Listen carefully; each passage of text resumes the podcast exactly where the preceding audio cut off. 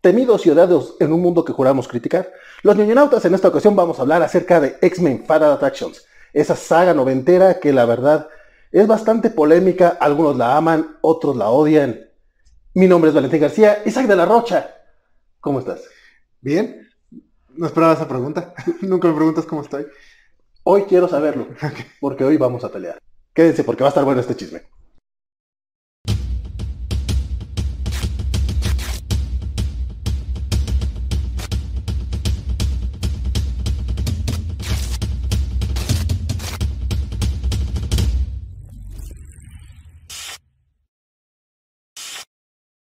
Continuando con nuestro viaje a lo largo de la historia de los mutantes de Marvel, llegamos a la época de los 90. La era de oro de los mutantes. O si no la era de oro, la era en la que estaban arrasando en ventas en el mundo. No en crítica quizás. Y poco después de eso Marvel se fue a la quiebra, cosas que pasan. Yo digo que son cosas no relacionadas, pero gracias por apuntarlo, es muy cierto.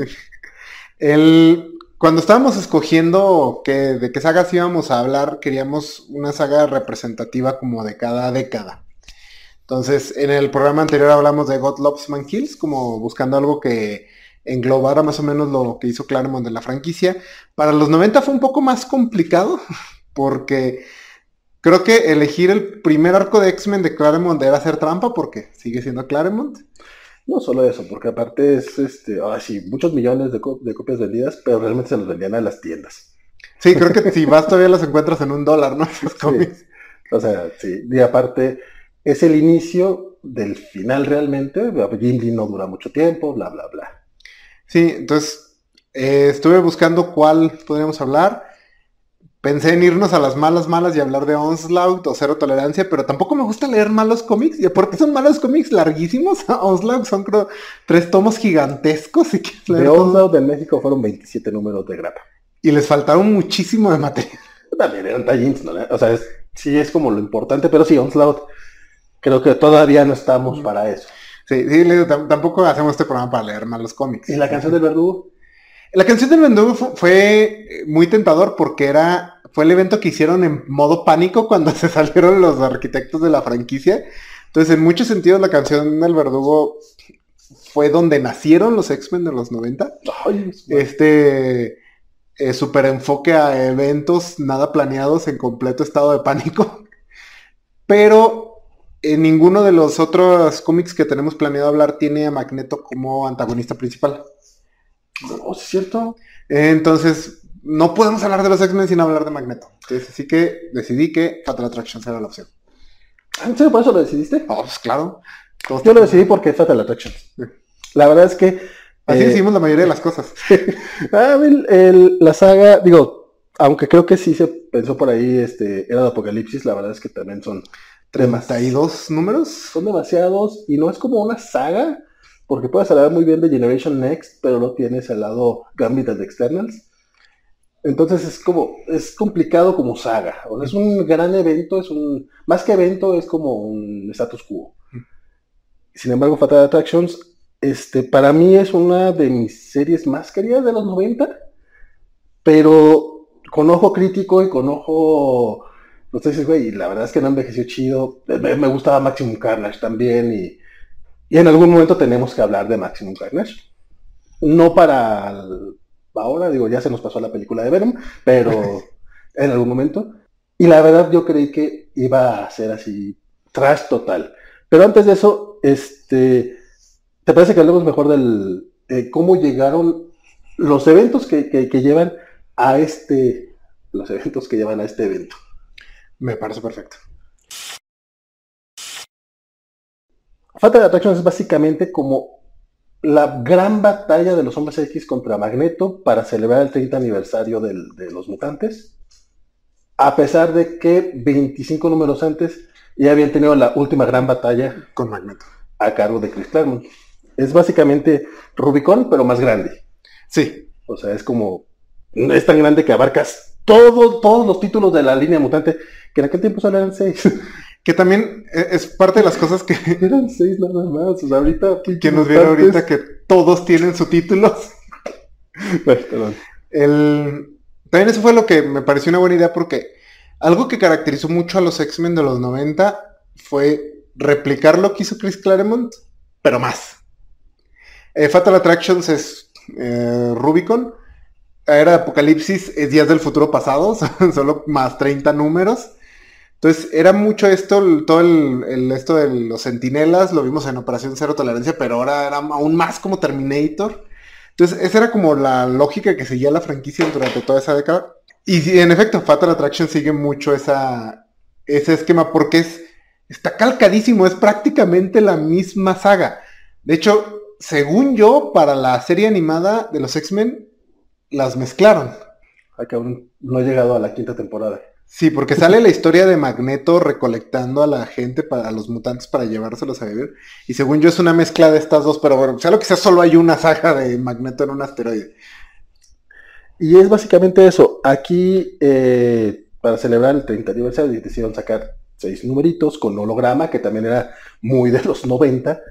Y la historia es Magneto regresa de, la muerte que todo el mundo pensaba que, había muerto al inicio del, del X-Men de los 90 justamente.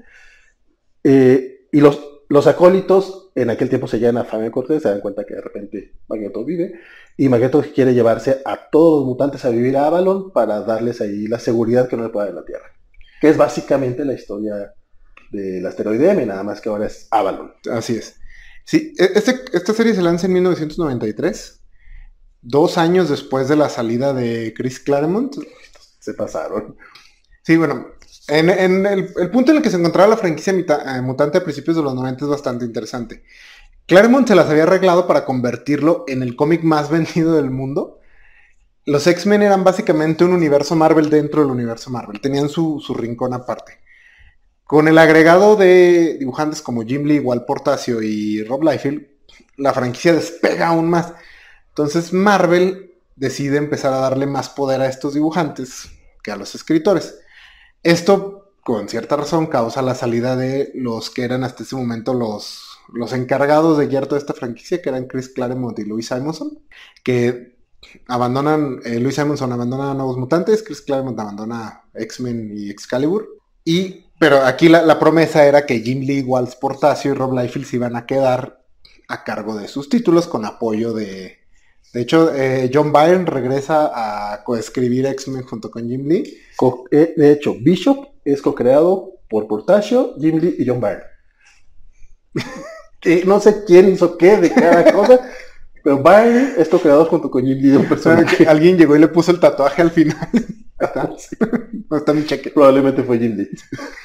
Entonces, pero es, bueno, Jim, John Byrne aparte estuvo como tres números, porque como buena diva que es, salió de pedo con Es que él creía que, iba a cansar a los dibujantes y él se iba a poder quedar con el puesto de Claremont. O sea, porque eh, las diferencias creativas y el ego con barba que era el Byrne, pues hizo que dejara a Claremont en su momento y él pensaba que se iba a quedar con el título cuando se dio cuenta que, pues no, güey, o sea, el plan es este muchacho. Sí.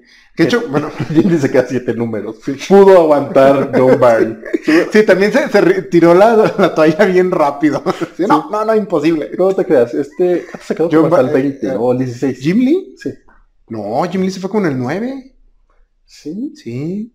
Ah, creo que sí. Que es un crossover con Ghost Rider. Lo siento como el 16 porque aquí en México el Freebook nos presentaba un eh, ah, bueno, es que estaba, escribía y dibujaba X-Men y escribía un, un, X-Men.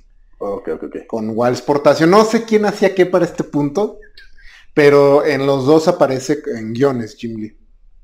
Y Byron estuvo nada más para la de Omega Red. Y después es el crossover con Ghost y se va. Y quedan, quedan así como que, güey, ¿ahora quién metemos? Básicamente. Y es donde entran al quite Scott Lovell, Fabián Iciesa eh, en guiones. Sí. Y en arte quedan Andy Kubert y John Romita Jr. Que la verdad es que era un John Romita Jr. Este, bastante sólido en aquel tiempo. Ya empezaba a mutar al estilo cuadradito. Mm, sí. Pero a mí la verdad es que ese estilo de John Romita, todavía hasta Amazing Spider me gustaba mucho. Sí, y que venía de una etapa bastante aplaudida en, en Daredevil, junto con Anna Senti. Entonces sí, sí fue una elección de un creador como de buen nivel. Entonces sí, eh, eh, pero fue una reacción de pánico, fue así, se nos fue la gente, ¿qué, qué hacemos? se fue el arquitecto, se fue al El que se... No, le, le dimos una patada en el trasero Pero- a Claremont. a Claremont porque Jim Lee supuestamente nos iba a llevar a la gloria y luego Jim Lee nos dio una patada en el trasero a nosotros para fundar, para irse a independizarse y en lo más pronto posible venderse a DC. Sí, el caso de Jim Lee. Su, su revolución no duró nada. Como si, si Pancho Villa hubiera aceptado un puesto en Hacienda así inmediatamente. A huevo. Yo vendo y soy feliz. Bueno, bueno, la, la supo hacer, la supo hacer. Total. Total, entonces en este punto la, la franquicia está en, están en pánico y de hecho Fabián Ices es el que sí cuenta que eh, la canción del verdugo sí fue así de que alguien llegó y les dijo, necesitamos un evento ya, rápido. Entonces que, que realmente no tenían idea de, de qué estaban haciendo. Incluso. Incluso muchas tramas eh, se quedaron en el aire. El, lo que lo que conocemos de las tramas de Bishop y Cable no era lo que tenían planeado originalmente. Strife creo que tampoco. De hecho, pa- para este punto en Atracciones Fatales creo que todavía no sabemos qué, qué pasa con Cable, ¿verdad? No, no, de Strife es de la canción de un poquito después, ¿no? No, la canción de Verdugo es antes de Atracciones Fatales. Es un año antes. No, entonces sabíamos. Sí, sí, ya estaba. Pero se me hace que todavía no sabemos que era el hijo de, de Scott. Porque acuérdate que... Eso es hasta Scanny. Sí, Sí, cierto, hasta, sí, hasta, eh, las futuras aventuras de Cyclops en Ah, así es. Sí, es cierto. Qué fuerte.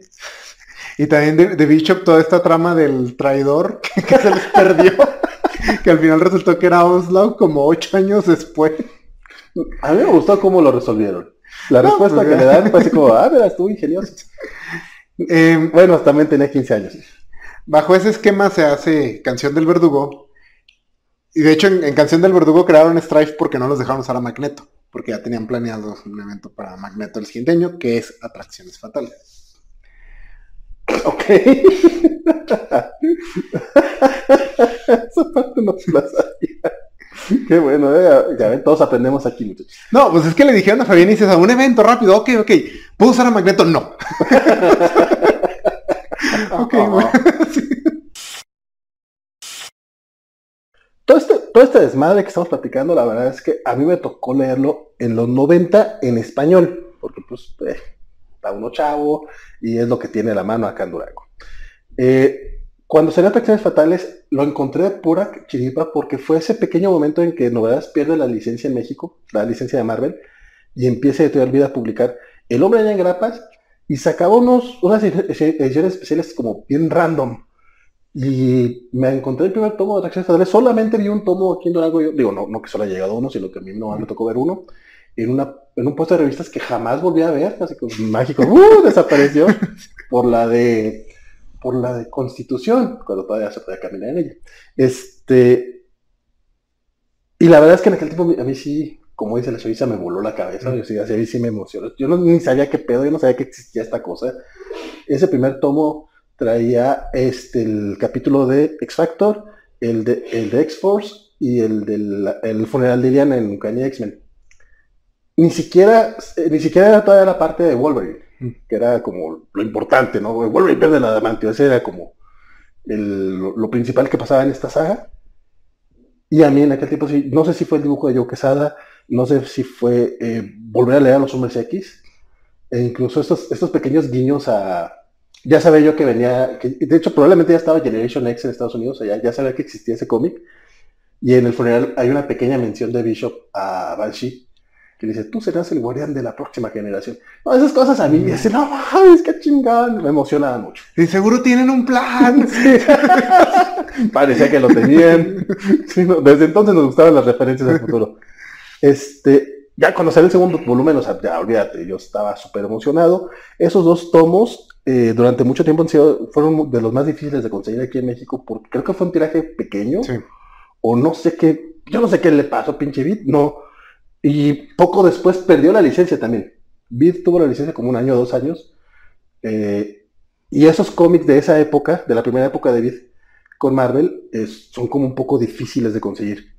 Ya después llegó llegó Marvel México, trajo este X-Men Flipbook, que de hecho lo que publica Marvel México es justamente alrededor de, de Reacciones Fatales. Pero no publica atracciones fatales. No porque ya lo había publicado Beat, que, que- que fue como que brutos, o sea, era el momento para publicarla, porque había pasado dos, tres años, a lo mejor no había pasado mucho, pero no había un mercado de back issues en México. O sea, si era, hubiera sido bueno porque la publicaron, se saltaron esa saga.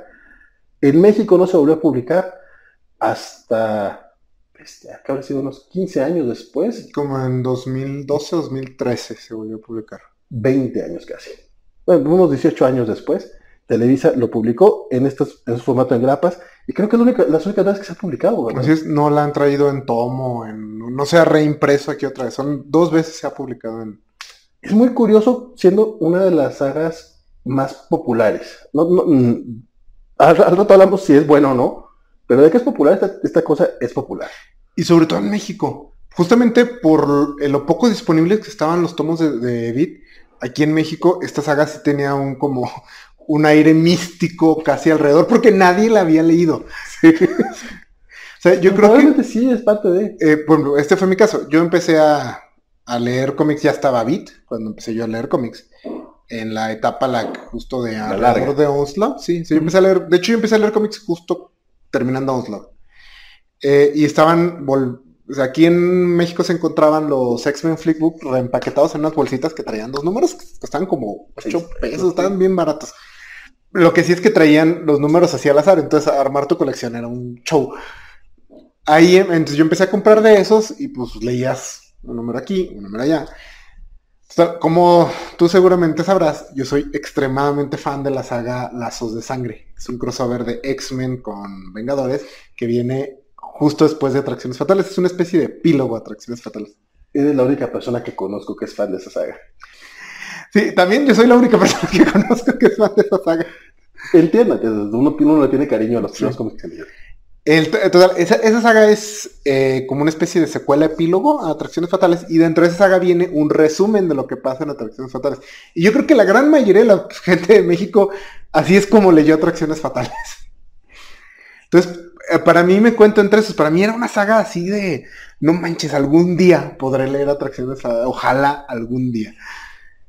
Y no pasó. tiempos, en serio, qué sí. Los 90 para los comiqueros. Si ustedes son gente de 20 años, como algunos de nuestros, eh, de gente que nos ve, no tienen idea.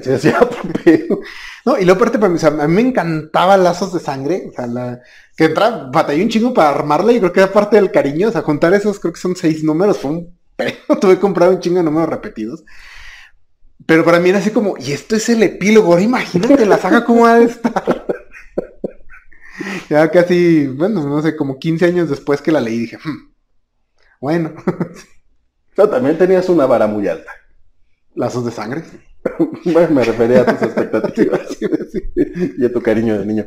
Este, fíjate, yo esta saga la he leído eh, Atracciones Fatales, no Lazos de Sangre, y yo creo que unas 8 o 10 veces, eh, porque los tomos de Vid los leí y los releí. A lo mejor hasta más veces. Eh, Pero yo me acuerdo por lo menos tres veces que me haya leído los dos, los dos tomos y se me hacen pocas. Después lo conseguí en inglés. Y también, o sea, en inglés lo, he tenido dos veces porque pues, a mí me gusta vender cómics. Entonces, salió un set, después conseguí otro. Cada que lo compro lo he leído. Y también conseguí el de, el de Televisa. De hecho, leer el de Televisa para mí fue muy chocante porque yo recordaba los diálogos de la edición de Editorial Vid. Y aquí me cambiaron varios diálogos de, güey, eso está mal traducido. A a lo mejor no está mal traducido, nada más no está como yo lo recordaba. Pero a mí sí me encantaba esta historia. Cuando la leí con Televisa, ya no me encantó tanto. O sea, sí ya estaba, pues ya estaba un poco más grande, ya había leído muchas mejores cosas. Simplemente, ya para ese entonces, pues ya había salido New X-Men y Astonishing X-Men, que para mí son del, junto a lo de Claremont y, y no, para mí, de Claremont podría sacar ciertas sagas, o sea, Proteus o la misma Dark Phoenix, y Astonishing X-Men y New X-Men para mí es, ya, son, para mí son los hombres X. Y todo lo demás me lo leo porque, pues pinche completista, ¿no? Eh, Ya está un honesto. Sí, sí, sí. Y, y aparte el- me lo leo a veces con gusto. Pero bueno, sin embargo, Atracciones Fatales, como que tenía, yo sí le tenía, así el cariño que tú le tenías a Lazos de Sangre, probablemente era un cariño similar que yo le tenía a Atracciones Fatales. Y cuando lo releí en 2012, sí fue un, ay cabrón, este X Factor está bien chingón. Ese era mi, mi resumen de Atracciones Fatales. El primer capítulo, chingoncísimo. Y ya no quería hablar de los demás. Ahorita hablamos de cómo, de, de esta ¿Cómo, cómo te fue en que tu octava relectura? onceava, doceava, yo qué sé. Bueno, al ser esta una saga tan clásica y conocida, la verdad creo que no tiene caso hablar de ella sin spoiler. O sea, ya todos, todos saben lo que pasa aquí. De hecho, Vale ya dijo lo que pasa aquí hace unos minutos. No, no, y es que, eh, ok, muere Iliana, ah, se queda sin, sin esqueleto. Este, bueno, si acaso lo de Colosio Magneto es un poquito menos mainstream, pero bah, la gente sabe lo que sucede. Sí, entonces no, vamos, nos vamos con spoilers aquí, sí, sin miramientos. Es un poco difícil decir de qué trata. La historia, por lo que entiendo, porque también hay cosas que no entendí. Todos creían que Magneto estaba muerto, ¿no? Para este punto. Entonces, Porque lo había matado oficialmente. sí, se muere al final de la etapa de Claremont. Pero bueno, entonces Magneto, primero, sin aparecer, Sí, de hecho, en el primer capítulo, eh, habla- eh, el cómic se llama El hombre que no estaba ahí, porque eh, se trata de que llegan los acólitos a matar a gente que estaba desahuciada. sí, en un hospicio. Eh, eh, eh, esa parte creo que ser de Scott Lobdell. Ese cómic lo, es- lo- lo escribe Jo- eh, Jean-Marc de, Mari- de Matías a partir de un guion de Lobdell y John Quesada. Entonces yo creo que esa pendejada es de Lobdell. Mm. Pero bueno, la cosa es que llegan lo- los acólitos de Magneto a matar a todo el mundo y es justamente tratar de, de cómo sigue el, el sueño de Magneto de una manera incluso de- deformada, o sea que van a están en un grado de, de odio a los humanos, al grado que incluso ya les llaman flat scans o mentes planas, Sí, que según yo aquí es donde acuñan el término. hasta donde sé, sí. Y sí, de hecho sí, podría ser que no. Y aparte son como, o sea, Magneto se ha convertido en una figura religiosa. O sea, de hecho, el grupo se llama Los Acólitos. Y lo adoran así al grado de que cuando ven a Quicksilver es así como, ah, el hijo, es el hijo, es el hijo. Sí, sí, sí.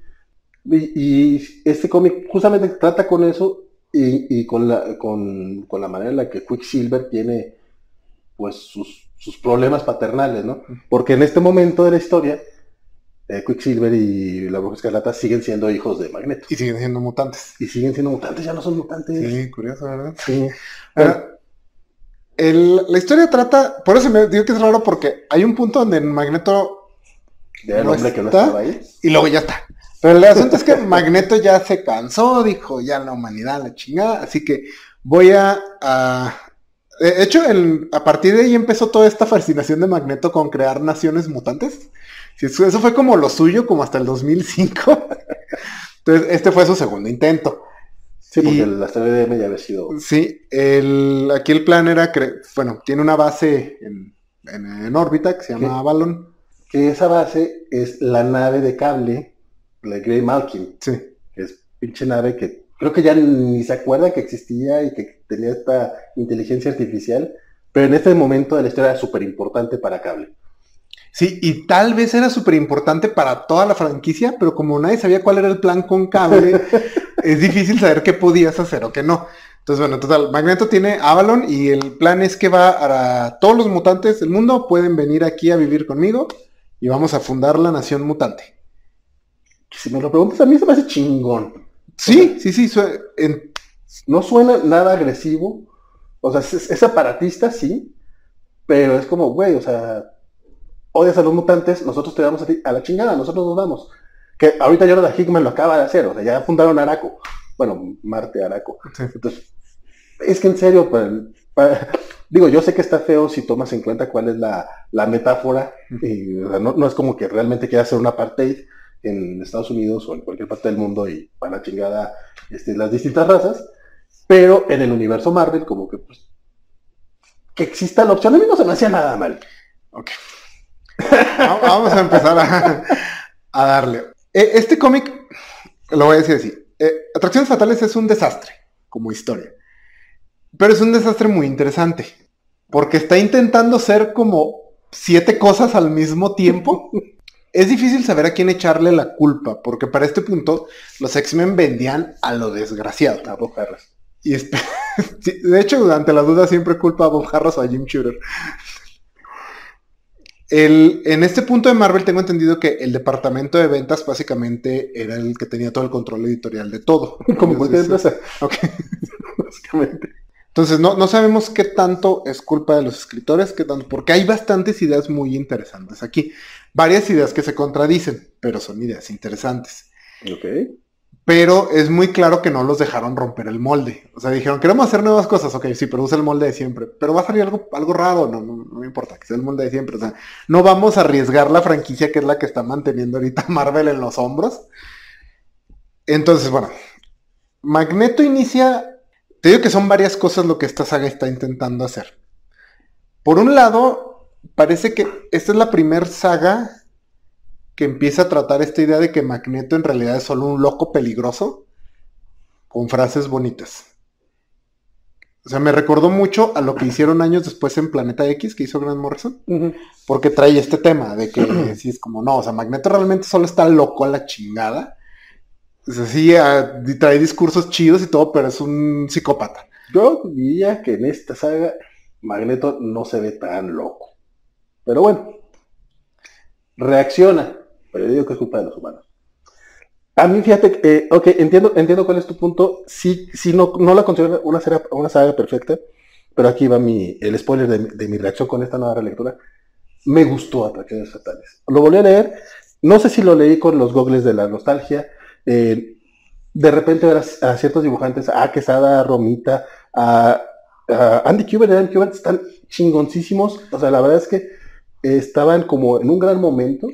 Se nota que les son todas las ganas del mundo. Tenemos un, par de buenas historias, otras que están decentes y hay un par que están malitas.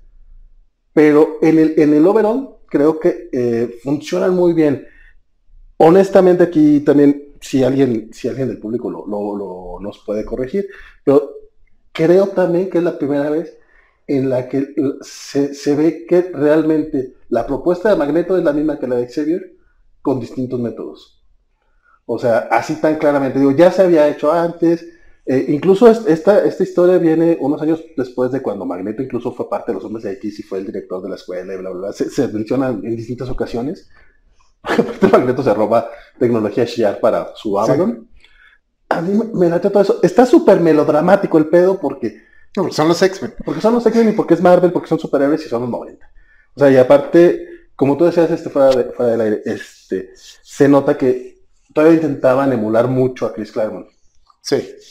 Y Claremont es, es verborrea, verborrea, verborrea. Entonces, para leer cada uno de estos pinches cómics, son seis cómics dobles, son, son 12 números realmente cada número yo me llevé como media hora, 40 minutos, una cosa así. Eh, de hecho, en mi caso sí se notó mucho cuáles me estaban gustando y cuáles no, porque era, era como chocar con una pared para mí. O sea, porque leí el primer número de X Factor y dije, está bueno, estaba. El de, el de X-Force, no, batallé muchísimo con el Está bien, cabrón. El de X-Force, el del funeral de Ileana también. ¿Cómo la sufrí con ese? Es que, es que tiene una parte muy lenta. Sí, al principio, cuando los sueños de Magneto y todo eso está. Luego la, parte que dibuja Jaylee. Sí, los dos números. Ah, sí, la segunda mitad ya cuando llega Magneto, entonces está muy chido. El, no, y aparte ese es el momento de confrontación filosófica. Te digo, cursi, sí. pues, también puede ser porque son los pinches hombres que me enamoré. Eh, sí, pero ok, bueno. Es que, tío, esta historia también está, está intentando hacer eso. El, trae mucho el tono este de el profesor Javier es un cretino. Y sí, básicamente es una ideología muy parecida. Su sueño, eh, te lo manejan mucho como el fin del sueño, que aparte es ese nombre creo que lo tienen como ocho historias de los X-Men en los 90, el fin del sueño. Eh, pero te lo pero este fue creo que el primer fin del sueño. Sí, es, de hecho es el cuarto, el cuarto capítulo, el de el del ataque a Avalon. Sí. Pero bueno. donde, dicen, ¿por qué solo lleva seis, a, seis este, miembros del equipo? Porque son los populares, cabrón. Van Gambit, Rogue, Wolverine, no mames. son los que venden, te quedas tú aquí, Cyclops. Básicamente. Y eso lo vi hasta, cuando estaba niño, te lo juro. O sea, es que a mí no me engañan. Qué bueno que a Cyclops no lo llevan, me aburre. sí, en aquel tiempo era así un poco. Eh, y aquí el Cyclops está horriblemente escrito. Como todos los 90. Sí se pasaron de lanza, se nota que, que dijeron, no, no, ya Claremont ni su Cyclops a la chingada. Esto, lo chido, Wolverine bueno, más un poquito. De hecho, Cyclops y Jean Grey tuvieron, sufrieron mucho en los 90 por eso, porque editorial, realmente la historia de Jean Grey acabó en Phoenix Oscura. Claremont ya tenía el final de Cyclops pensado, que era eh, que se casa con Madeline Pryor y se retira. Entonces, bueno, obligan a todo este de que regresa Jean Grey, regresa Cíclope. Louis Simonson logra escribir como una historia de eso, logra, logra arreglar el desmadre más o menos y hacerlo medio interesante. Pero al final, bueno, es esta pareja que básicamente, sí, los ñoños quieren mucho, pero que si te fijas, realmente sus momentos interesantes era cuando Jean Grey era un ser cósmico que iba a destruir el universo. Sí, mema. entonces los juntan y se vuelven súper aburridos. Porque aparte son esta pareja que, que son novios, desde, esas parejas que son novios desde la secundaria y que lo decís, ustedes deberían conocer otras personas, pero no les quieres decir. y, sabes que se van a terminar divorciando a los 45 años. Sí, sí, sí, y van a estar bien arrepentidos porque nunca tuvieron sexo con nadie más. Eh, así es, y así son todos. Y aparte Cíclope estaba atrapado en una trama interminable con Mr. Sinister de quién era el otro hermano Somers y qué me pasó en el orfanato. Y una trama que nunca llega a ningún lado, nada más Mr. Sinister aparecía como cada cinco números a decirle, ja, ja, ja, todo va de acuerdo al plan. hecho, muy malo. De hecho, ahora en 2021 acaban de sacar una historia de Fabián y Ciesa justamente para decirnos cuál era el, el tercer hermano Somers que él pretendía, que es alguien que nadie recuerda. Ah, pues es que aparte como a Niciesa lo corrieron. Ah, porque no, no estaban a gusto con que se les fueran, aparte corrían los escritores. Sí, que a Niciesa lo corrieron, eh, era de Apocalipsis, fue el último que escribió. Sí, no, ya después ah, se inventaron lo de Vulcan. Vulcan, ¿verdad? Fue el sí, tercer hermano Somers. Pero sí, ya fue mucho después. Que, este... Bueno, pero regresando acá. Entiendo la idea, y es muy interesante la idea. De hecho, son ideas que años después vimos a otros escritores ejecutar. Pero nuevamente, se ve que les dieron el molde de siempre y no les dejaron hacer otra cosa. Quieren, quieren al mismo tiempo que Magneto sea el villano que, entiende si tiene la razón, que sea eh, un loco inestable que claramente siempre ha estado mal y que sea el güey, el villano más cool de todos los tiempos. Y esas tres cosas no se pueden, ¿no? No puedes hacerlas al mismo tiempo. Por ejemplo, Grant Morrison en Planeta X logró esta trama de que Magneto en realidad era un loco inestable y debimos haberlo visto, pero lo hizo patético. Eh, Chris Claremont logró que fuera como muy entendible, pero lo tuvo que hacer más humano. Entonces, aquí quisieron hacer todo al mismo tiempo. Entonces, sí, dice, sí, siempre ha estado mal, pero ve qué cool se ve ese güey. y tiene toda esta trama que... Pero ¿en qué momento lo ves tan inestable aquí?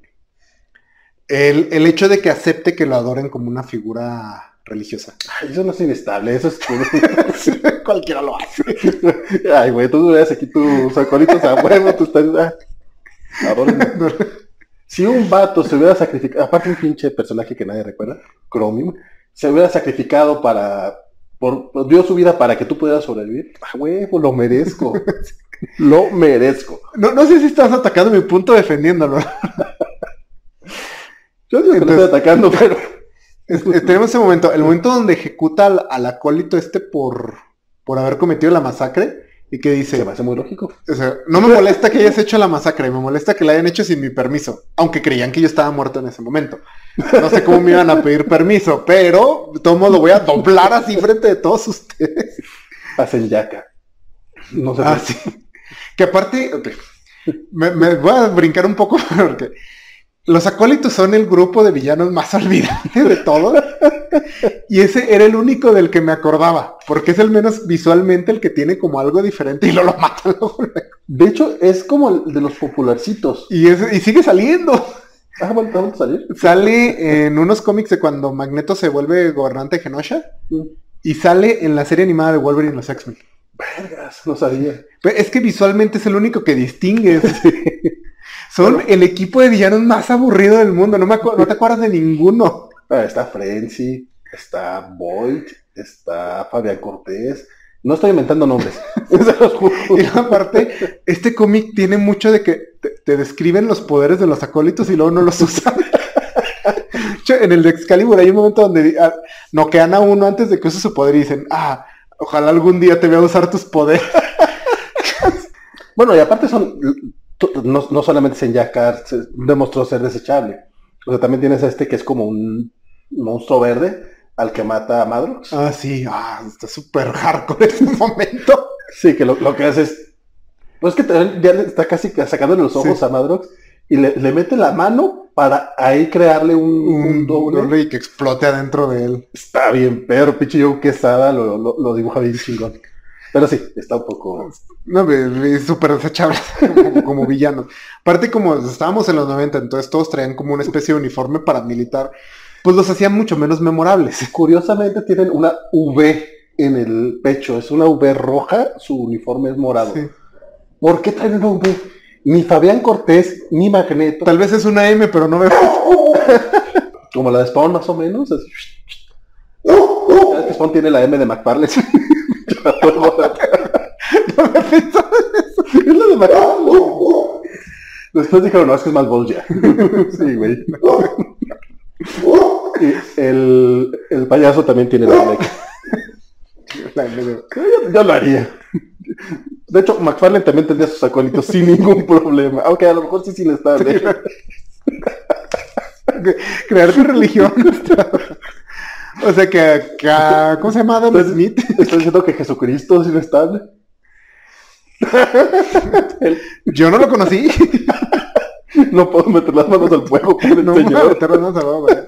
Pero Perdón. por lo que cuentan de Adam Smith, el creador de los mormones, No. Sí, cierto.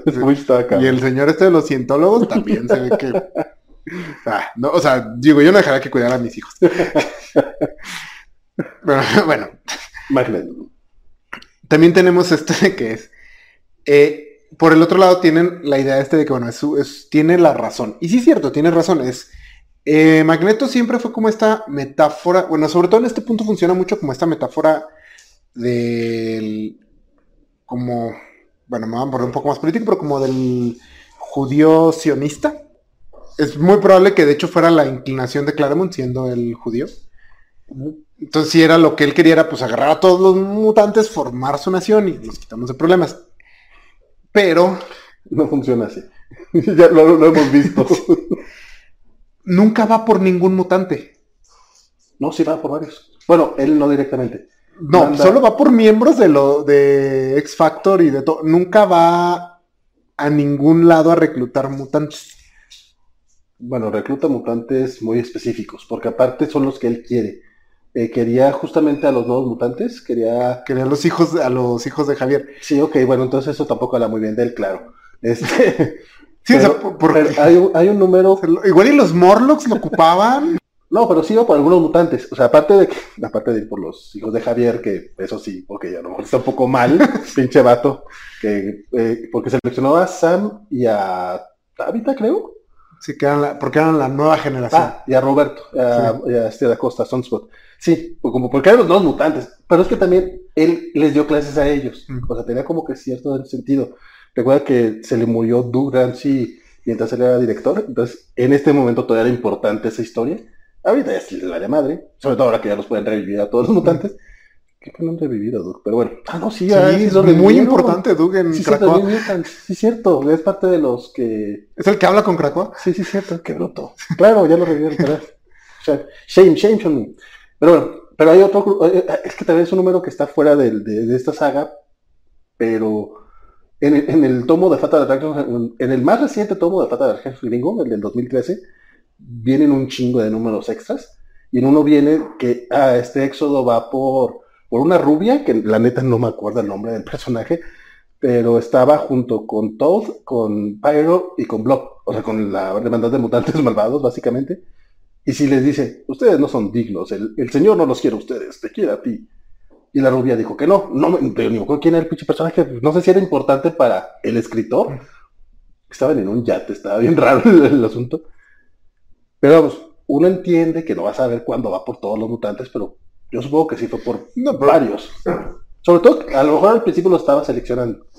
Sí, pero porque en, en Avalon no hay más mutantes más que los que se han ido en los números y sus acólitos.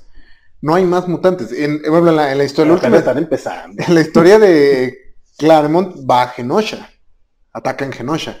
En la adaptación a la serie animada de Atracciones Fatales o de Rubicon, no sé cuál adaptan, como- es muy difícil, nuevamente va a Genosha, va, va a distintos países a llevarse a todos los mutantes que quieran ir. Aquí no. Aquí nada más va con los de... Sí. Apenas está empezando, es que tú le pides mucho. que acaba de regresar de la muerte, básicamente. no, bueno, sí, sí. El, el guion puede llegar a ser medio, algo mediocre. Pero ten en cuenta que lo escribían Scott Lobdell y Fabián Iciesa. Sí. O sea, estaba cabrón. De hecho, ahora en esta lectura, la verdad, Scott Lobdell sí era, eh, sobre todo en este momento era bien mal escritor, creo yo. No sé qué tanto era que lo que le estaban pidiendo, porque leí otras cosas de él que me parecían que fluían mucho mejor. A lo mejor también apenas está, es que apenas está empezando. Sí, y creo que entre la presión de, atender estos guiones en pánico y parecerse a Chris Claremont, ah, sus cómics son dificilísimos. Sus, sus números están bien pesados de leer. Sí. No, So- son, son, son, son dificilitos. Entonces sí, no, o sea, para mí esta representación de Magneto sí me causó así como que dije, ¿qué quieres decirme de Magneto? O sea, ¿qué, qué es esto? Y aparte to- todo el tiempo te están diciendo, no, es que es, es el fin del sueño. Es que, ya. Y así, pero, o sea, pero ¿por qué? ¿Por qué es el fin del sueño? O sea, de hecho esta historia ya la vimos. O sea, y no te veías tan afectado, Javier. ¿Qué, qué pedo? O sea, Y se había llevado a la mitad de los X-Men. sí, en aquella ocasión.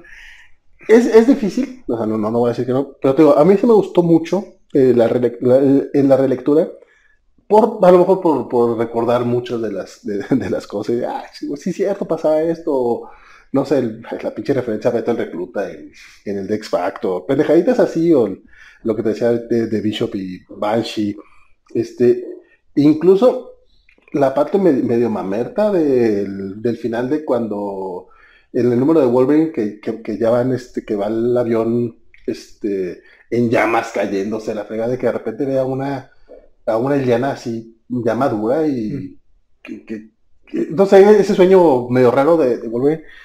Incluso ese, en esta ocasión hasta se me hizo así como que está, ah, mira, qué cursi.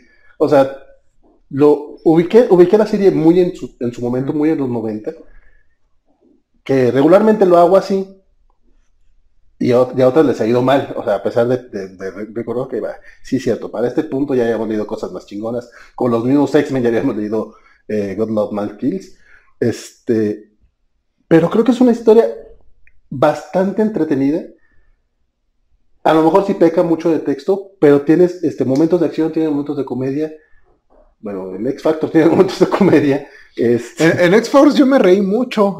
En X-Force, Me da muchísima risa. Bueno, eh, X-Force lo dibuja Greg Capullo. Sí. Pe- Pero es muy notorio que le dijeron, necesitamos que te parezcas a Rob Liefeld. Pero hay un momento donde están como en la base y luego se activan sensores y dicen, hay un sensor en la, en la puerta principal y cada vez que es eso, eh, es una como página de todos ellos corriendo sin fondo, así que el fondo es una luz. Entonces, o sea, casi me imaginaba el de a la entrada. turururu. Y lo, aparte, bueno, en X Factor. Para este punto, ¿ya sabemos o no sabemos que Magneto está vivo? no, Porque ya ves que X Factor, X- X-Force llega a Avalon y los recibe una misteriosa figura encapuchada con el poder de controlar el metal, pero no saben quién es. sí, de hecho se revela hasta que pelea contra Cable. Sí, y aparte lo revelan en una viñetita así como en una Sí. esquina. O sea, por eso dije, ¿lo sabemos? Porque son los 90, aquí usaban un splash para que alguien se amarrara los zapatos. Y la revelación de que Magneto sigue vivo es, es todo lo que meritaba una viñetita en la esquina. El de X-Force y el de Excalibur para mí son los, los más chafitas. Incluso el Excalibur esta vez me gustó un poquito más que de costumbre. Este, pero el de X-Force nunca me ha gustado porque, aunque es, es la presentación de Magneto, y, y de hecho en la primera página te explican pues que es este, que va por los hijos de Javier, el número es básicamente el regreso de Cable. Entonces, si no estás siguiendo X-Force, es como, ah, no estaba Cable con ellos. Y aparte está muy raro cómo está escrito. O sea, Fabián Icesa no es Alan Moore, pero siempre se me hizo un escritor como muy competente. No especialmente espectacular, pero bastante competente, sabe lo que hace. Y de hecho, el número, el de X-Men que escribe él, se me hace muy bueno, el que escribió aquí en parte de Fatal Attractions. Es el 25, ¿verdad? Sí, sí, sí, donde la- ya el enfrentamiento con Magneto. Pero el- este número de X-Force está escrito horrible, es el momento donde eh, Sam Cannonball que le dice a Cable, es que tú, que no sé qué, que nunca confiaste en mí. Lo, Tienes razón, nunca confié en ti. Así que ahora te contaré toda mi historia. Y se la Y, y le cuenta. cuenta así todo, o sea, dices, ¿por qué? O sea, no, no es como una conversación normal. Está bien extraño. Aparte contarle su historia no arreglaba el problema específico que tenían y Canomal dice, ah, bueno, o sea, ya básicamente me leíste tu Wikipedia, ok, te perdono. Está bien extraño, está bien mal escrito ese número. Sí, incluso toda la escena inicial, que es básicamente este cable, que todavía no sabes que es cable, este, emboscando a todos los personajes por... Hija de la chica, digo, sí, se supone que eran una organización paramilitar y que es- son, lo- son los X-Men extremos de los 90, que no, no eran como los X-Men de, tus- de tus papás, pero es como que culero, o sea, llegas y lo primero que haces es atacarlos. Y luego cuando había dos personas que creían que habían matado a sus papás, o sea, pues también... Así. Que también lo resuelve muy fácil. No, yo no lo maté, lo mató aquel güey. Que se parece a mí. Si lo mató el, que, el vato que tiene mi cara. Ah, ok. no te creo, ¿por qué no? ¿Y por qué viajes en el tiempo? No tiene sentido ahora. Pues, tiene una escena entre Rictor y Shatterstar, que están, este, pinche Shatterstar así con chorcitos y todo. Y te dices, ¡ey! Aquí ya había tensión sexual. Bueno, no había, pero Ya viene en retrospectiva. uno sabiendo el, el foto de ese, ¡ay, a huevo! Eh, ¿Te gusta? Eh, ahorita que mencionas, la, verdad, sí, bueno, en general me parece que como saga es un desastre. Los, el número de el enfrentamiento con Magneto, el X-Men 25, y el número de Wolverine que sigue eso, me gustaron mucho. Incluso me gusta mucho la secuencia cuando están de regreso a la Tierra. Se me hace muy, muy buena esa secuencia. Creo que es, construye muy bien la tensión de, esa, de cómo van cayendo y se va deshaciendo el, avión y al mismo tiempo tienen que curar a Wolverine y todo. Me encantó esa secuencia. Y el enfrentamiento con Magneto también me gustó mucho. Eh, no es tanto culpa de Niciesa, porque, bueno, bueno, en parte sí, porque él escribió uno de los números anteriores, que no hayan construido a este momento. Porque tengo que, bueno, este, este enfrentamiento está chido, pero no entiendo por qué llegamos a este punto. Porque, por ejemplo, el, todo esto llega, desde el principio te están diciendo, no, es que es, es lo peor que pudo haber pasado, regresó Magneto y bla, bla, bla. Entonces, los humanos activan los protocolos Magneto. Que, Lo cual es una pendejada. sí, que- consistían en una serie de satélites que lo que hacían es que Magneto no podía us- usar sus poderes en la Tierra. Pero sí los puede usar en, en, en Avalon. Que es donde estaba. Sí. Entonces, bueno, no, no ayuda a Magneto, pero tampoco le afecta para el caso, porque bueno, parece que no quería llevarse más mutantes, ya se había llevado a sus fanáticos, entonces, yo creo que estaba a gusto ya, ya. Y la solución de Magneto es des- eh, como que, Lanza un pulso, pulso electromagnético que mundial. que golpea toda la Tierra y mata a miles de personas. Es lo que, esa, esa parte está bien mamona porque sí, como es el pulso electromagnético y deja todo sin energía, pues deja sin energía hospitales, este, aviones y la chinga. Me queda botada porque dice el güey de Xavier.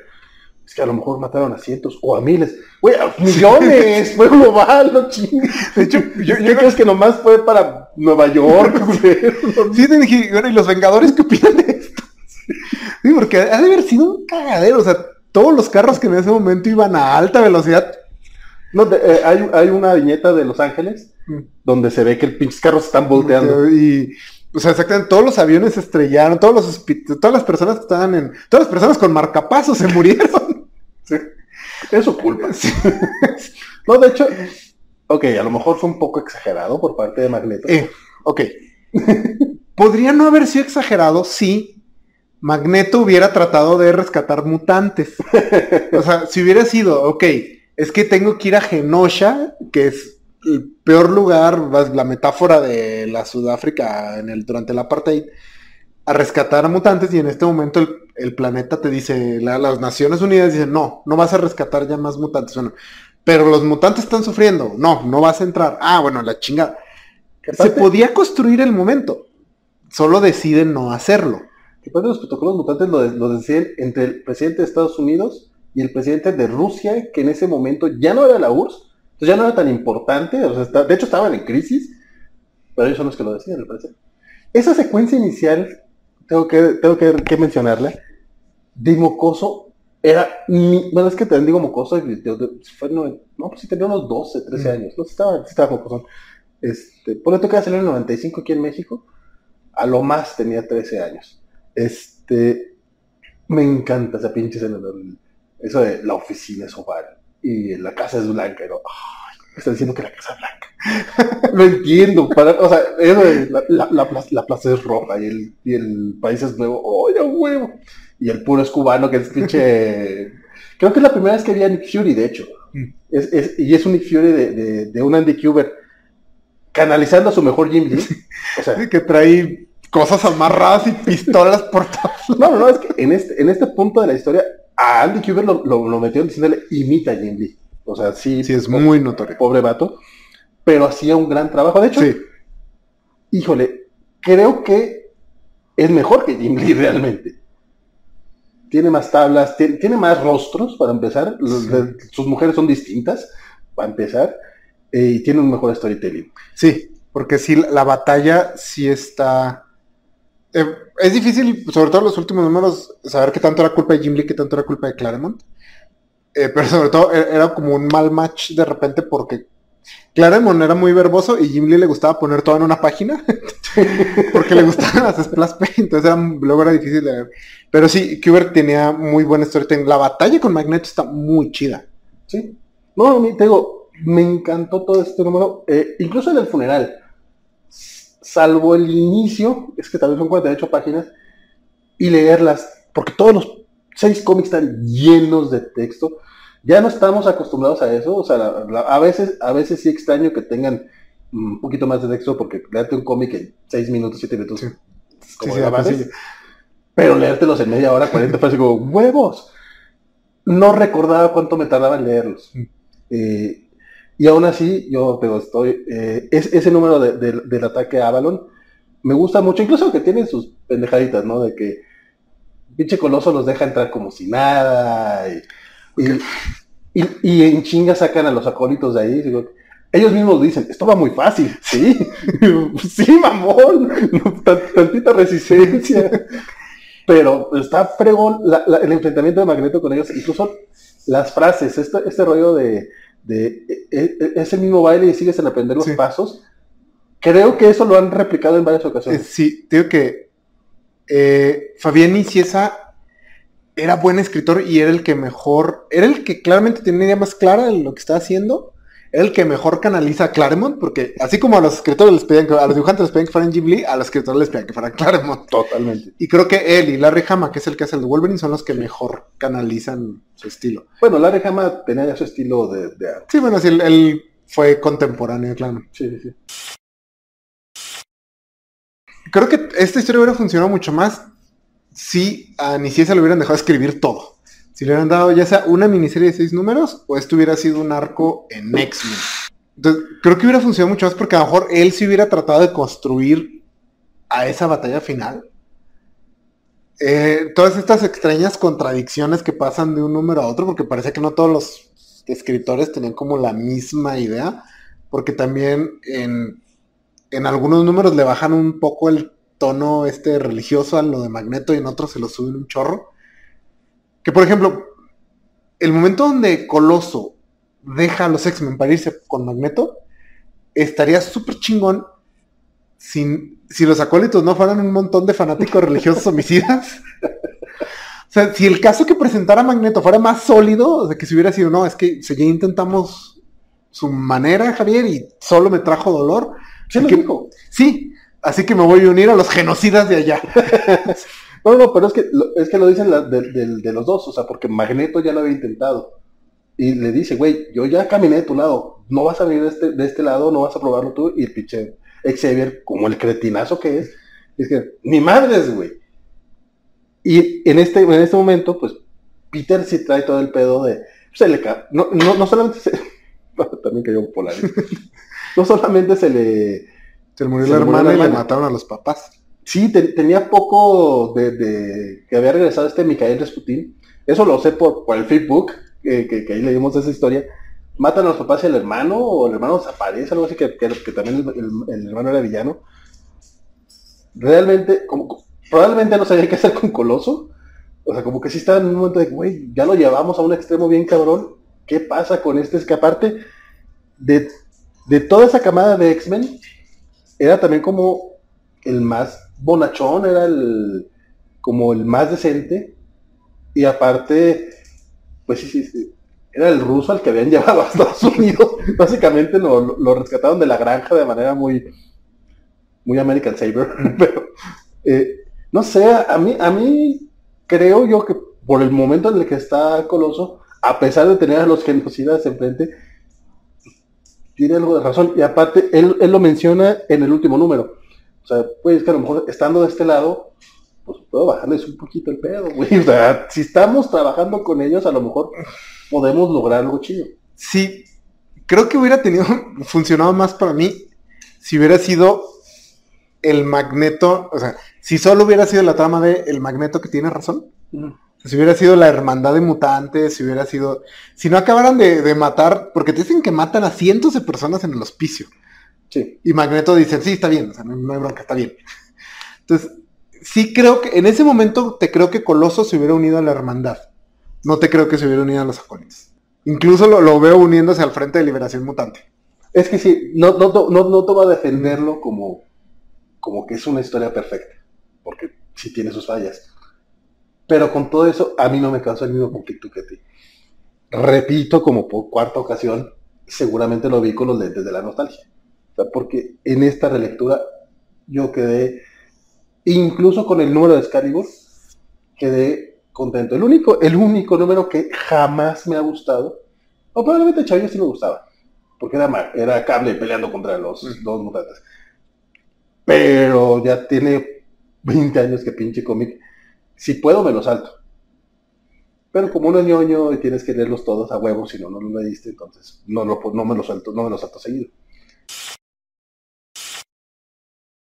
El otro, el otro gran evento de este, de este cómic, obviamente, es cuando le quitan el adamante a Wolverine.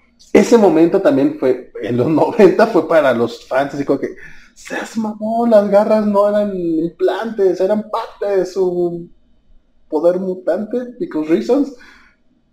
No tiene ninguna, ningún sentido, nada. Pero en aquel tiempo así era así como que, ¿No? Y tío, ese número me gustó bastante. Y creo que el momento está bien construido, porque aunque yo ya los había hecho, yo cuando empecé a leer cómics era cuando Wolverine estaba en esta etapa rara donde no tenía nariz. que era como un best- era como medio bestial el Sí. asunto, que tenía una bandana. Sí, sí, sí. Entonces ya sabía que le quitaban los. El adamantium. Aún así, la secuencia está muy bien hecha. Que es cuando quiere demostrar que puede seguir dentro de los X-Men. Entonces entra al cuarto del peligro. Uy, esa escena está bien culera. Sí. Y el, y el dibujo de cuando es. Ahí está Andy Kubert, en esa. Esa, Adam Kubert. Pero cuando le salen las garras y que brota así la sangre y está así, y todos están así, ¿qué pedo? ¿Qué está pasando? Y que entra en shock. Es muy buena secuencia. Realmente digo, esos dos números me parecen muy buenos. a, mí de, a, mí, a mí de niño sí me, sí me caía muy gordo como todo el mundo estaba tan preocupado por Wolverine. Es que casi, casi, casi, ay, si no está Pucci aquí, te hay que preguntar cómo está Pucci. Pero pues también era el título unitario de Wolverine, o sea, era, era su cómic, entonces tiene sentido. Pero aún así, sí, porque, porque son eh, Siglo Pellín y Moira, creo, los que están ahí, pero sí, súper preocupadísimos por lo que está pasando. Aún así, la escena está bien, eh, está bien dramática y toda la conversación que tiene con Jubilee, que en Sí. aquel tiempo a nosotros nos gustaba Jubilee, ya después como que a todos nos gustaba Jubilee en aquel tiempo, Júbilo en aquel tiempo, que ya después como que, pues sí, era como la Kitty Pride de la generación X y ya no tiene como el mismo encanto, pero esa platiquilla que tiene, que es como con, con su pupilo padre e hija raro que hace Wolverine con todo, con todo, con cualquier mutante adolescente que llega a los te llegaba, o sea, adolescente se hace como, ay, no mames. No, pero es que chingón". te- está muy bien escrito. Fíjate, no he leído yo mucho trabajo de Larry Hama, pero es muy buen escritor. O sea, porque la secuencia sí está bonita. O sea, realmente sí te llega las cartas, porque aparte les deja distintas cartas a distintas personas. El número es muy bueno, me, me sorprendió mucho. Te digo, esos dos números, que aparte son el eje de la, de la saga, me gustaron mucho. Creo que muchos de mis problemas son todas las inconsistencias temáticas que tiene esta saga, que no se decide sobre lo que quiere ser. Bueno, pero tú, o sea, sí la has estado tirando mucho pero no has dicho, pero en específico dijiste que te gustaban esos, pero en general te gusta la serie. Mm, O sea, no que sea buena, te gusta. Es que son, son eh, cosas es complicado. Bueno, si me porcentualmente diría que sí, porque me gusta el número de X Factor, el de X-Men, el de Wolverine. La mitad me gusta. Entonces, Un podría- 50-50, no está tan 50-50, mal. sí. No, no, no está tan mal. O sea, vamos, no, no le está yendo como cuando hablamos de la muerte de Superman, Ah, sí, uh, me, sí me deja ir. de Long Halloween.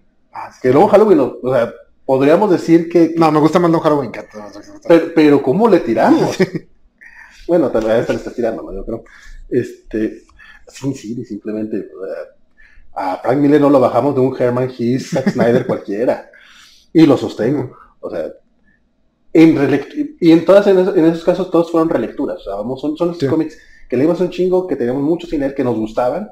Porque como dices, a lo mejor son cómics que queríamos, este, no vamos a leer algo que no nos guste. O, o sí, para tirarle caca. Y este, esta era mi intención, te lo juro. Yo llegué leyendo Fatal Attraction y dije, a huevo. O sea, es cómic noventero. Me acuerdo que estaba bien ridículo. Me acuerdo que... Y sí está súper cursi, sí está súper melodramático. Pero me gusta. Sí, no, eso no es problema. Quejarte que los X-Men son melodramáticos. o sea, es quejarte que las novelas están melodramáticas. Es quejarte de ir a McDonald's y ver a Ronald McDonald. O sea, a eso vas. No, no, pero sí están más. es- Es que no está tan bien escrito el melodrama. Sobre todo el, por el número del funeral. La primera mitad, donde están teniendo como. Son como sueños de Magneto. Revelaciones frente al espejo. No, no estoy muy seguro que es. Ah, eso es malísimo, es lentísimo, es Sí. bien aburrido. Esa parte como me costó. y son como 10 páginas. ¿no? Sí, sí, está pesadísimo. Pero el inicio, la parte de, de, de Xavier viéndose al espejo, es que no se reconoce, que es la tercera vez que le pasa en la vida. Entonces, digo, textos cabroncísimos y también, el- pero aún así, me gusta, me gusta cuando, cuando Lilandra intenta contactarlo y el, y el güey, siendo Xavier, igual si estoy solo, cabrona. O sea, básicamente, él está, no está solo, y la chica, ya me voy porque se, se, se corta la señal, ¿no? Estoy entrando a un túnel. Y el otro güey, no, igual si estoy solo, nadie me entiende, no sé qué, mamón, el pinche Xavier, pero aún así tiene, tiene cierto, tiene, la personalidad tal cual del, del, del al menos es el, el Xavier que yo conozco, porque incluso con, con Claremont también tenía esos momentos, sobre todo cuando quiso regresar y, e imponer sus... Sí, y, Güey, ya crecimos todos, no le puedes poner 10 de mérito, o sea, vuelve, Ah, le vale madre. no, de hecho, Claremont eh, claramente tiene esto de que es, de que Javier es, es un cretino y es un mal maestro. Se trae mucho a esto. De hecho, la, la saga de Fénix Oscuro es como su gran fracaso. Fracasó como maestro de Jean y por eso se deschavetó. Entonces, de hecho, Claremont cada que puede lo manda al espacio. sí, que no, que al espacio. Y Claremont lo regresa porque le pidieron que lo regresara. O sea, le dijeron, no sabes que queremos que en los 90 los X-Men sean como lo que tú hiciste, porque Claremont cambiaba el status quo como cada 12 números. Entonces, uno de los últimos arcos que hizo es cuando van por él al espacio para regresarlo. Pero sí, esto ya lo traían desde mucho tiempo antes. Pero se ve que a ningún escritor le dejaban como que hacerlo. O sea, aquí se ven muchos momentos donde quieren así como decir, sí, el profesor Javier es un cretino, está su- agarradísimo a esto y esto nos está literalmente costando la vida, pero nuevamente están usando el molde de siempre. Sí, se porta como un cretino, pero por ejemplo sus alumnos no le dicen así como, eh, güey, ¿qué pedo? Bueno, sí hay un pequeño momento, justo antes de, de que van a Avalon, que le dice, güey, pues, no deberías de revisar tu estrategia. Igual el Xavier le dice, no. y, y Cíclope dice, ok, Bueno, pero básicamente sí, o sea, no estás mandando a más gente porque crees que no van a regresar. O sea, ¿no? y porque si le dicen, o sea, tú vas a hacer algo y llevas a los que crees que no te van a detener. O sea, porque sí va como la cualidad de matar a Magneto. Sí, Que también está muy, muy, muy chida la idea. O sea, que es. Nuevamente, o sea, ¿quieres matar a Magneto porque es un loco deschavetado fuera de control? ¿O porque tiene tanta razón que se está llevando a tus alumnos? Es el, La. es el problema. O sea, la, la- la serie no se decide. Lo que sí es que la historia, como, como están dentro de las series regulares, y cada una lleva su historia, y todas, to- to- todas, todas dejan semillas para el futuro. O sea, No, y se ve que traen cosas aparte. Sí, todas están cosas. X Factor viene con el, con el drama del proyecto Wed Awake, que es el de los sentinelas, y, el- y la relación con, con, con Mm, Valerie Cooper, que básicamente en este número es donde rompen relación. Que, ok, está bien. Me gusta bastante el número de X Factor. No es parte de atracciones fatales. O sea, trae el loguito, pero no es parte de atracciones fatales. Incluso lo leí y dije, me gustaría leer lo que pasó antes. pero, o sea, no es parte de la saga de atracciones fatales, realmente. Si no lo lees, no pasa nada. Yo creo que en, para la historia tiene más que ver la X-Force. Y tampoco es que digas, uy. Pues es que van como un poco creciéndolo poco a poco. Porque pues sí te presentan, te vuelven a presentar a, lo- a los acólitos. Porque tenías como dos años de no verlos a los güeyes. Este. Y. No, pues no, realmente no tiene mucho que ver. Porque sí ha- hacen referencia pequeña en los números de los X-Men, pero tampoco es como súper importante, pero es el pero es de los mejorcitos. No, de hecho creo que es el mejor. El de X-Force justamente trae el regreso de Cable que no estaba, o sea, a partir de aquí Cable vuelve a estar con ellos, que termina bien jodido Cable además. Sí, O sea, no, no sé cómo lo, re- cómo lo reparan después, digo, tampoco va a ser muy difícil, porque ya en Excalibur está bien. pero no va al funeral. Mm. No está en el funeral de, de, de, Ileana. de Ileana, aunque ahí sí mencionan, ¿no? Hacen la mención de que, ¿por, por qué Sam no le está diciendo contra quién nos enfrentamos? Que está mamón, pinche Sam sí les debió haber Sí. dicho. lo de- Oigan, volvió Magneto. Sí, porque si, si, si viene esa mención, no le he dicho nada acerca de quién atacó a Cable. y nada más dice Warren, "Mm, a lo mejor no nos gustaría la respuesta, güey. Investiguen un poco más eso. Que, en chinga llega Magneto, ya no hay pedo. O sea, pero como que si traen, este viene de la historia de Iliana, Wolverine se queda sin adamante y o sea, si es un cambio de estatus para el mundo, coloso se va de los hombres X. Por eso, esta historia hubiera funcionado mejor si hubiera sido un arco de los X-Men. Si hubieran sido seis números en el título de los X-Men, o tres Uncan y tres X-Men, es algo más enfocado. Porque si, ahorita como dices, es básicamente un escopetazo. y dices, "Ta, le quiero pegar a todos. Y entonces, o sea, no, no se decide en lo que quieres. Es, es Probablemente, distinta probablemente la intención también era elevar las ventas de los otros. de todos los títulos. Sí, pero pues para eso existen los tie-ins. Son básicamente talleres. Cri- Crisis en las Tierras Infinitas ya lo había hecho. Ay, mira el cielo rojo, ¿qué será? No, no, no, es que básicamente está ahí, porque lo- los importantes son X-Men, Uncanny y Wolverine. Sí, Y los otros son como, pues el prólogo y el, el epílogo. epílogo. Te digo, a mí, a mí me latió, incluso el de Excalibur, que es ese, ese momento en el que pinches vatos mamones no pueden dejar ir, y es como, ah, no, este coloso tiene que estar con nosotros, e intentas en su... Que- pero lo, de la herida que tiene Coloso, ¿lo mencionan en algún otro número de estos seis? No. No, No, para mí fue bien extraño que si no es que lo tenemos que curar. no, no recuerdo. Y po- por, eso, o sea, él, él no podía revertir a su forma humana, ¿no? Sí, no. Porque para mí era bien raro que en el funeral de Iliana estuviera convertido en metal. Dije, bueno, supongo que para la splash page. No, no, porque incluso cuando está quemando los cuadros, está en su forma de metal. Sí. Eh, eh, es- esas páginas, esas son de John Romita, me gustan mucho. Me gusta mucho cómo dibuja a Kitty, cómo dibuja a Tormenta, a Coloso. Incluso las pinturas de Coloso se ven bien chingonas. O sea, sí, güey, yo sí quisiera tener una de estas. Entonces, Perdón, me desvío. muchos de esos momentos me gustan aislados, pero también nuevamente, como dices, o sea, vienen de series independientes que no estoy leyendo. Entonces también muchos para mí salen así de, por ejemplo, yo no sabía que no se podía convertir a su forma humana hasta que leí el epílogo. Sí, cierto, no, lo- no lo mencionan. Y eso pasó que en el 300. Que ni me acuerdo qué pasa en el 300. Bueno, es cuando liberan el libro legado, pero no me acuerdo qué pasa. Sí viene en el crossover, pero dije, nada, este, este sí no lo voy a leer, no, qué- qué hueva. Porque recuerdo que no eran un buen número. Este, leí el de la muerte de Ileana, sí me gustó mucho. Y leí uno de que era un X-Men Unlimited relacionado con Magneto, que es básicamente la historia de Magneto que viste en resumen en Uncanny X-Men, acá más, más, más extensa y está más aburrida. Mm. No te recomiendo leerlo. Es Scott Lobdell, ¿no? También Sí, ese. sí, sí. Y, y dibujo de Jan Dursema, que Jan Dursema es como el Jay Lee mal hecho. ¿o no? Jay Jay Lee sí estaba chido. No me gusta su dibujo aquí, pero en general sí me gustaba su Jay Lee noventero. Eh, Jan Dursema sí, la verdad es que nunca la armó.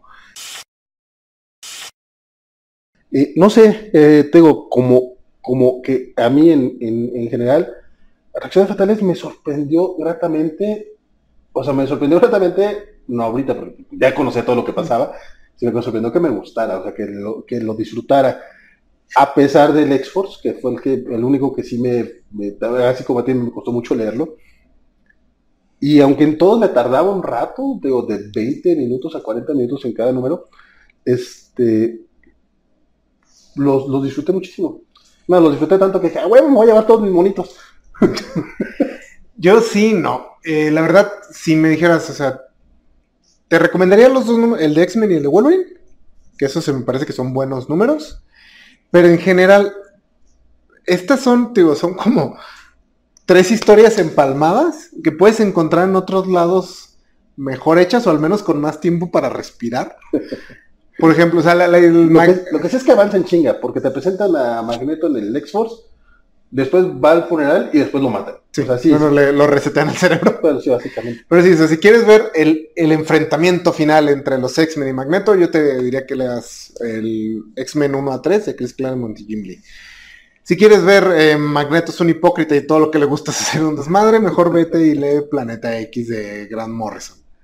Si quieres este, leer es que Magneto es el que tiene razón, pues lee ahorita la etapa de Jonathan Hickman en los X-Men. Bueno, en este momento, ahorita, ahorita, ahorita que cuando estamos grabando esto, están acusándolo de matar a, a Wanda. Ah, sí, pero pues, básicamente cumplieron el sueño de Magneto. Sí. Incluso si quieres ver la idea de Magneto como figura religiosa que inspira una cruzada de fanáticos desquiciados, creo que Lazos de Sangre funciona mejor, porque ya no está Magneto. Entonces, eh, también porque te gusta mucho Lazos. Sí, sí me gusta mucho de Sangre, pero al menos tiene más sentido. Bueno, tú no la recomendarías. No, aunque, les, reco la... les, recomiendo mucho estos números, me parecen bastante buenos. Incluso, digo, la batalla con los X-Men, aunque es una batalla que vimos, en su momento se vio dos años antes. Creo que está muy bien hecha, está bastante épica. Eh, bien esa buen escritor, o sea, un escritor bastante capaz. Eh, el Kubert, Andy Kubert, creo que hace un gran trabajo. Todavía tiene este problema aquí, que bueno, no es de Kubert, de que Magneto puede hacer básicamente lo que sea. O sea, todavía tiene esta ciencia rara donde, ¿qué hace el magnetismo? Lo que quieras, lo que tu corazón te diga. no tiene a todo mundo en el funeral, así que con, sí. con las células del hierro los tiene todos. No, pero aparte puede soportar ataques mentales. Porque yo, yo siempre tenía esto de que con el casco no le puedes. Pero eso lo agregaron después. Según yo se lo agregaron en las películas, ¿eh? Ah, ok, qué bueno, porque en los cómics es solamente que es como tan necio que no le puedes hacer nada. Sí. Y también si alguien me quiere corregir y sabe dónde fue la primera vez que salió eso, estoy casi seguro que fue en X-Men. Porque en los, en los cómics es pura fuerza de voluntad. Que, bueno, sí, porque también le aguanta a, a Rogue el, el beso. O sea, llega Rogue y le, le, le, intenta quitar los poderes del funeral. Y es como, me quitaste los poderes, pero tengo un chingo de poder. me sobran poderes. Sí, sí, le dice, tengo tanto poder que todavía, con lo que te llevas, yo todavía puedo hacer un chingo de cosas. Que no explican por qué aquí Magneto es tan poderoso. Y tampoco es que haga tantas cosas, pero te dicen que es muy poderoso. Sí, no, creo que sí mencionan que era por... Y creo que esta es la razón cuando vuelve a entrar a la Tierra, como que el campo magnético de la Tierra, bla, bla, bla, absorber poderes. A lo mejor lo dicen en algún momento y se me fue porque neta sí dicen muchas cosas. O sea, es, eso sí, eh, como para leerlo en una sola tarde, que se llevarían toda la tarde, este, no lo recomiendo mucho, porque sí, sí tiene mucha información, tiene mucho texto, algunos diálogos son buenos, otros son muy de hueva, este, como que sí, llévense la calmada de una, una a la semana o uno, uno por día o algo así. Habrá unos que disfrutarán más que otros, pero yo creo que, que, es una lectura, que todavía es una lectura que aguanta muy, muy bien. Sí habrá unas versiones mejores, no diré que no, pero a mí se me hace que es una lectura bastante entretenida, a pesar de todo. Eh, yo ya dije lo que tenía que decir. pues con eso cerramos. Sí, perfecto, pues la verdad yo no, yo no sabía qué esperar de, de Fatal Attractions. Fatal Attractions. Ya veremos cómo me va la, la, siguiente década porque ya, veré, ya verán ustedes de qué vamos a hablar. No me acuerdo de qué vamos a hablar. Pues bueno, ya, ya fue todo lo que tenemos que decir en esta ocasión de atracciones fatales. Creo que dijimos demasiado. Sí. A ver cómo, a ver cómo va la edición. A ver cómo edito esto. sí, a ver, suerte, compadre. Este, pues visiten la Covacha MX, ya saben que estamos ahí, este, en el sitio pueden encontrar eh, reseñas y sobre todo lo que más publicamos últimamente son este, los programas por si de repente se les perdió uno y quieren, quieren verlo y les da hueva entrar a YouTube, pero pues ahí, ahí, tienen el programa y tienen los enlaces también para el podcast. Recuerden que en la Covacha estamos eh, realizando programas pues, prácticamente diario, tenemos desde el lunes de anime hasta el viernes de los cómics de la semana, pasando por cosas de rucasos, por ñoñoticias, por ñoñonautas y por muchas otras cosas. Así que echen un ojo, visítenos, eh, denle clic a la campanita. Digo, si ya llegaron a este punto, denle like al video, nos ayudan un chingo, dejen sus comentarios, díganos de qué les gustaría que habláramos, así como estamos teniendo este mes temático de los X-Men, díganos de qué otro personaje les gustaría o otra franquicia comiquera les gustaría que, que dedicáramos un mes para revisar distintas décadas, una, una saga específica o, un, o una etapa, que algo por el estilo. Este, mi nombre fue Valentín García. Isaac de la Rocha. Espero que la semana siguiente siga haciéndolo. Y pues nos vemos allí en. Adiós.